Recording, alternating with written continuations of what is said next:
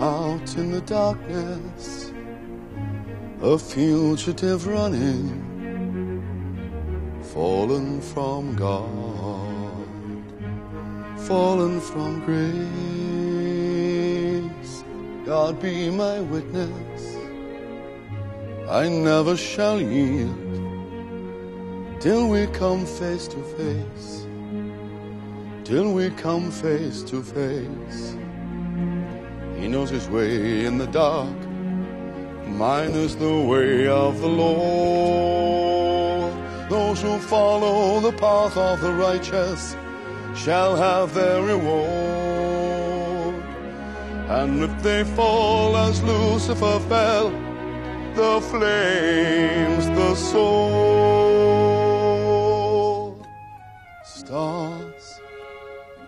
in your multitudes, scarce to be counted, filling the darkness with order and light.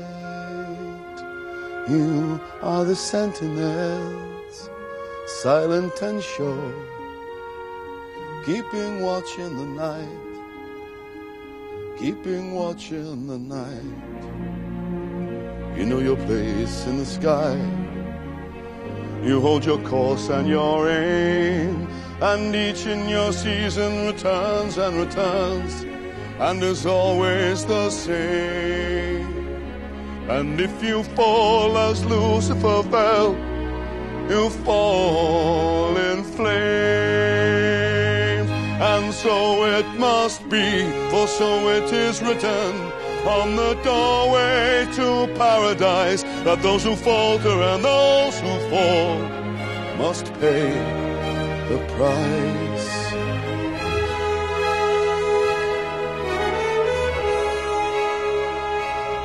Lord, let me find him that I may see him safe behind bars. I will never rest till then. This I swear, this I swear by the star.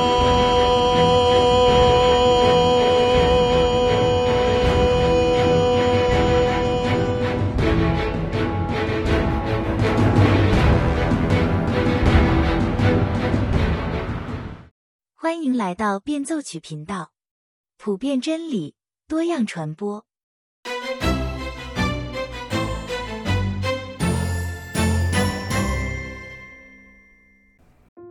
大家好，今天我们继续来分享返璞归真的第三章最后一部分。这一部分的标题和上一章是一样的，同样是信，相信的信，信心的信，信念的信。那么这一章和上一章有什么区别呢？在路易斯看来，我们讲信的时候有两个层面的含义。第一个层面的信是在理智的层面上的。理智层面上的信，就是指知道基督教是真的。然而，知道不代表做得到，知道甚至不代表会去这样去做。毕竟，在雅各书二章十九节里就说到，魔鬼也相信只有一位神，而且他们还惧怕这位真神。然而，这样的信仰又如何呢？作为曾经在上帝面前站立的大天使。魔鬼撒旦对神的了解比人世间最伟大的神学家都高出无数倍，那他还不是反叛神了吗？可见知识不代表行动，即使有最多的知识，如果不愿意顺服神的话，知识只会让人甚至让天使更加堕落。人可以算是一种两栖动物，一半属灵，另一半属肉体。我们理智上承认基督教是很好的，是真的。然而，当我们真的要身体力行出来的时候，就会发现心有余而力不足。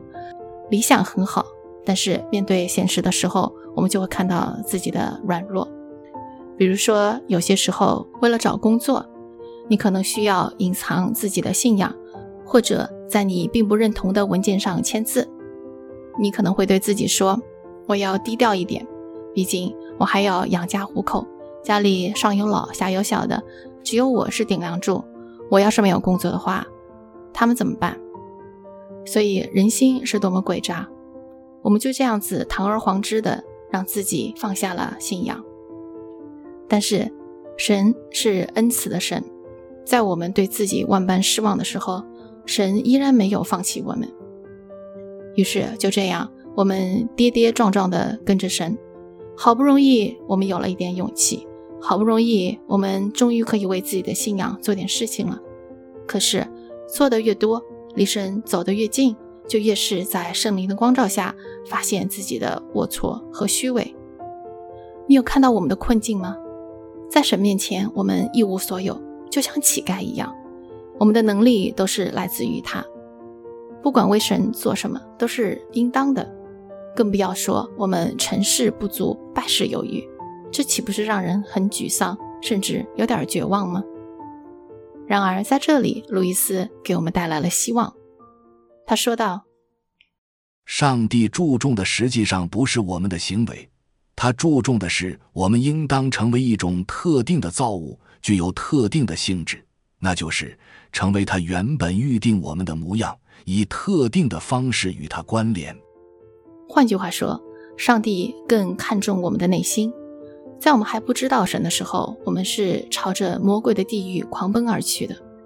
也就是说，我们的心向往的都是与上帝所代表的截然相反的东西。然而，当我们接受耶稣成为生命的救主的时候，从那一瞬间开始，我们人生的方向已经有了根本的改变。我们的心来了一个一百八十度的大转弯，不再是朝着地狱，而是朝着天国。不要忘了。我们依然是两栖动物，我们的理智想靠近天国，但是我们的肉体就像罗德的妻子一样，贪恋花花绿绿的索多玛，总想回头看上一眼。神知道我们的软弱，他不会在旁边像裁判一样，在小本本上记录我们犯规多少次。但凡我们还是把神看成是考官，看成是裁判，以为我们只要竭尽全力做到最好。那么，在最后审判日的时候就可以过关。那我们依然没有和神建立起正确的关系来。只有我们对自己的才干绝望，对自己的能力绝望，对自己绝望，我们才可以和神建立起真正的关系。但是有人却不这样认为。在雨果的著名小说《悲惨世界》里，主人翁冉阿让。为了救济姐姐饥饿的孩子们，偷了一条面包，结果被判了五年徒刑。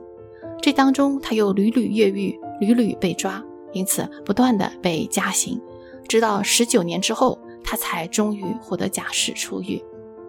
在假释期间，他又没有照规矩行事，于是铁面无情的警务督察沙威开始追捕他，希望能够把他绳之以法，重新抓回到监狱里去。如果你是在油管上，你会在片头看到《悲惨世界》的那一段场景。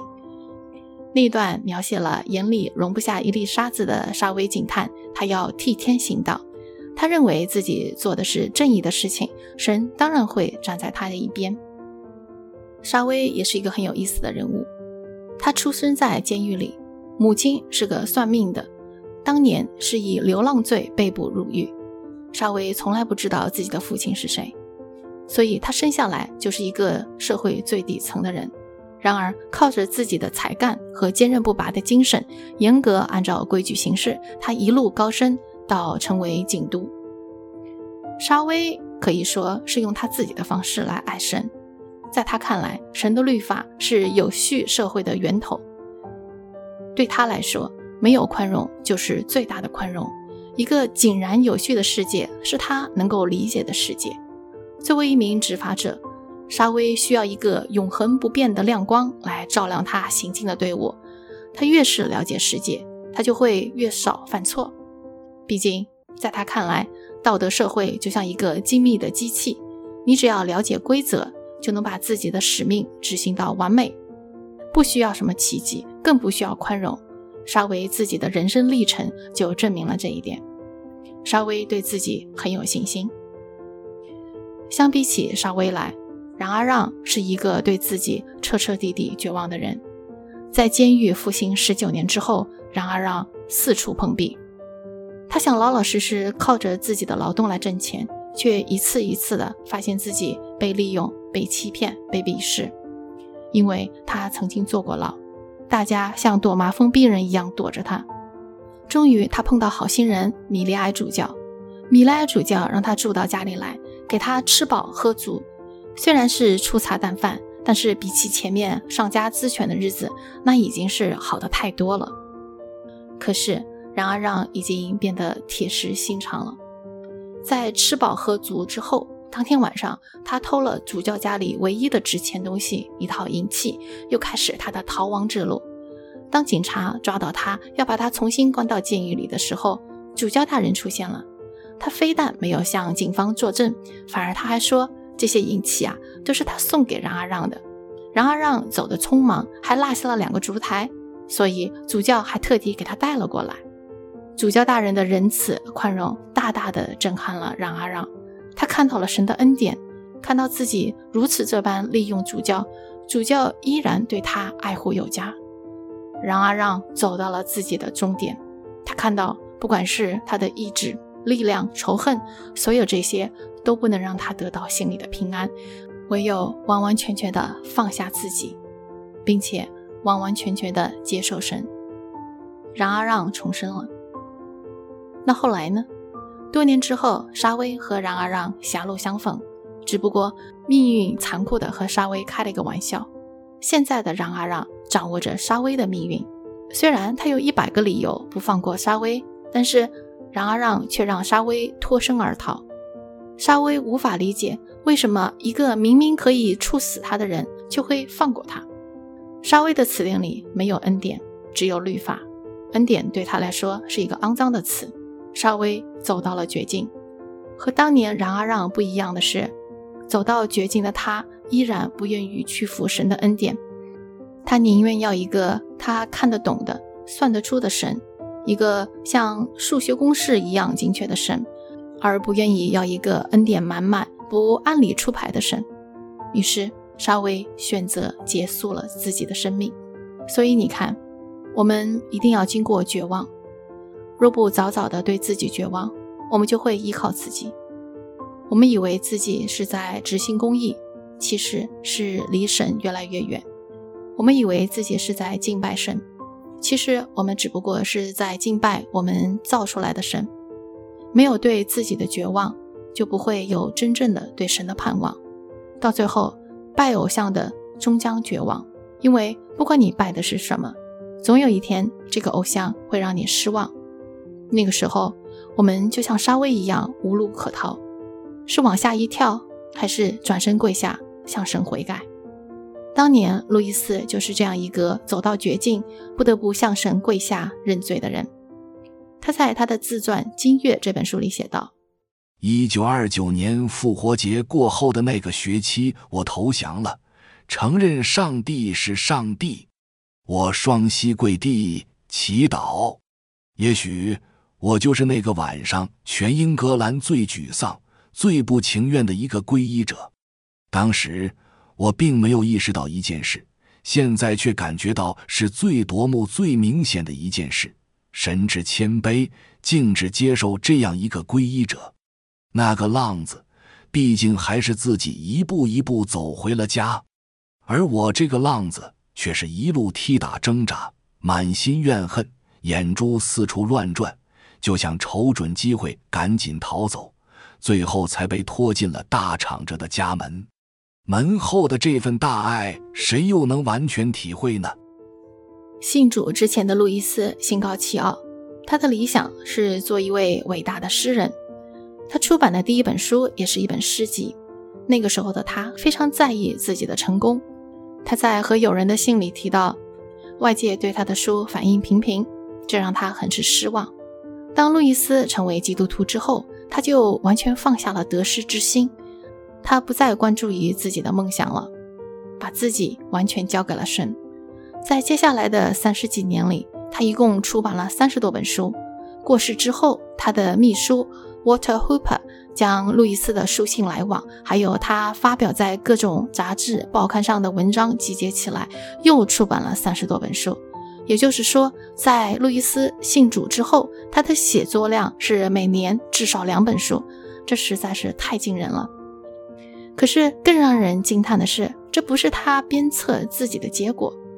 这就好像路易斯自己在《返璞归真》里说到的：“将一切交给基督，当然不意味着你停止努力，信靠他，一定意味着照他吩咐的一切去做。